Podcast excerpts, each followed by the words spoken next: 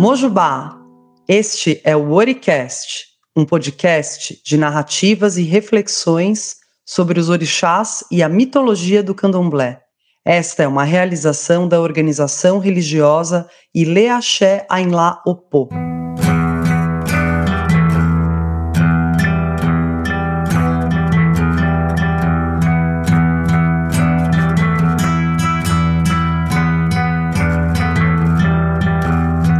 Nesta primeira temporada, o tema é Iku, a morte, e serão retratados alguns mitos sobre os orixás e seus encontros com o Iku.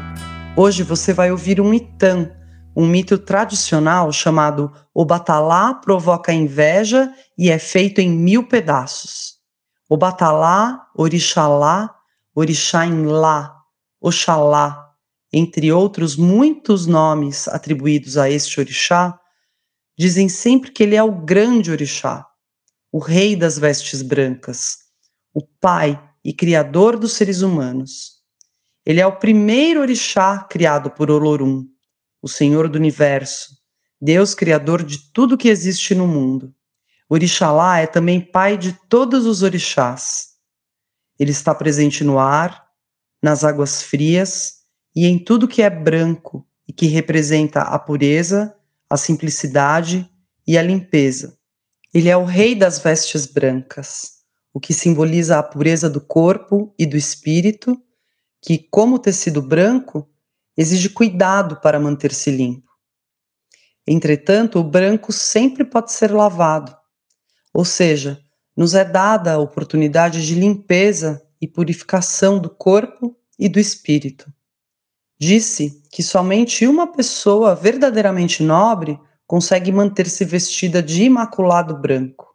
O Batalá é o senhor dos vivos, mas também senhor dos mortos, pois preside o nascimento, a iniciação e a morte. Ele está espalhado no mundo inteiro. Ele está em todo lugar.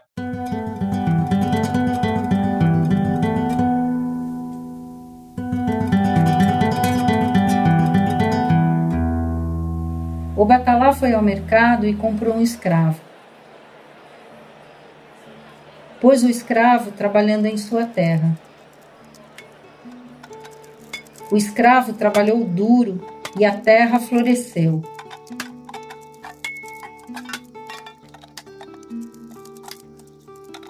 O Batalá ficou feliz.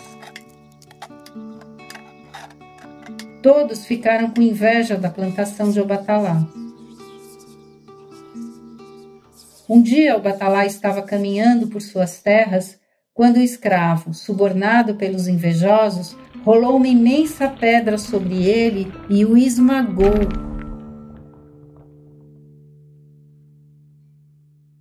E seu corpo foi feito em mil pedaços.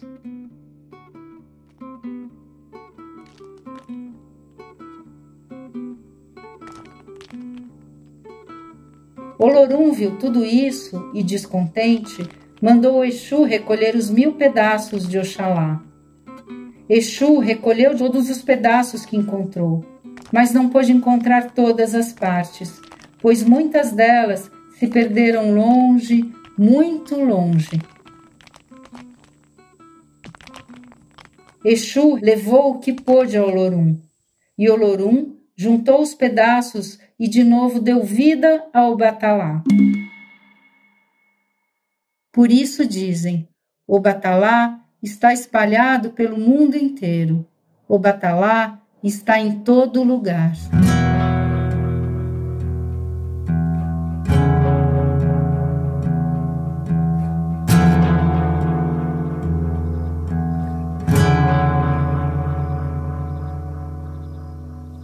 As diversas partes do todo e o todo formado por partes.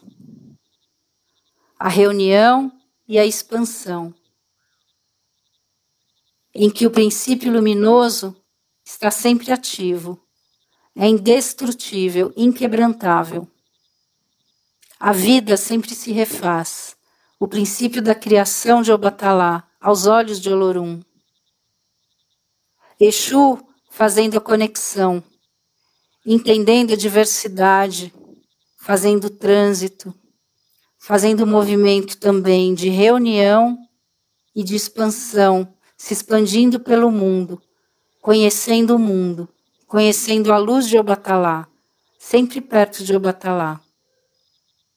Obatalá, o princípio luminoso da criação, indestrutível, onde cada parte é uma nova vida que se multiplicará, se expandirá, o princípio luminoso da criação, inquebrantável.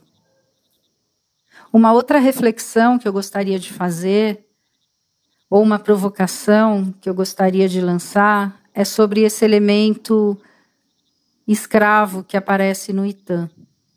Uma vez que as terras de Obatalá florescem graças ao trabalho escravo. Sabemos que diversas civilizações se construíram pelo trabalho escravo. Ainda assim, não consigo deixar de pensar não posso aceitar essa condição com normalidade. Como se fosse uma contradição. Existe o princípio luminoso da vida, uma terra florescendo, graças ao trabalho escravo. E esse mesmo escravo é colocado na história como elemento traidor, aquele que deixa se subornar, que se vende por dinheiro e mata o batalá. Ou seja, há outras dimensões nessa história que nos fazem pensar.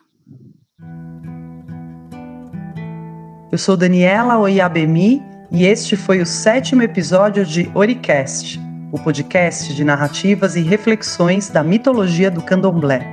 Hoje ouvimos O Batalá Provoca a Inveja e é Feito em Mil Pedaços, do livro Mitologia dos Orixás, de Reginaldo Prandi, publicado em 2001 pela Companhia das Letras.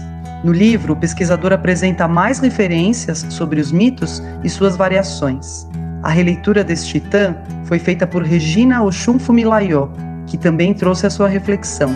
Por conta do coronavírus e respeitando o distanciamento social, todas as gravações foram feitas remotamente.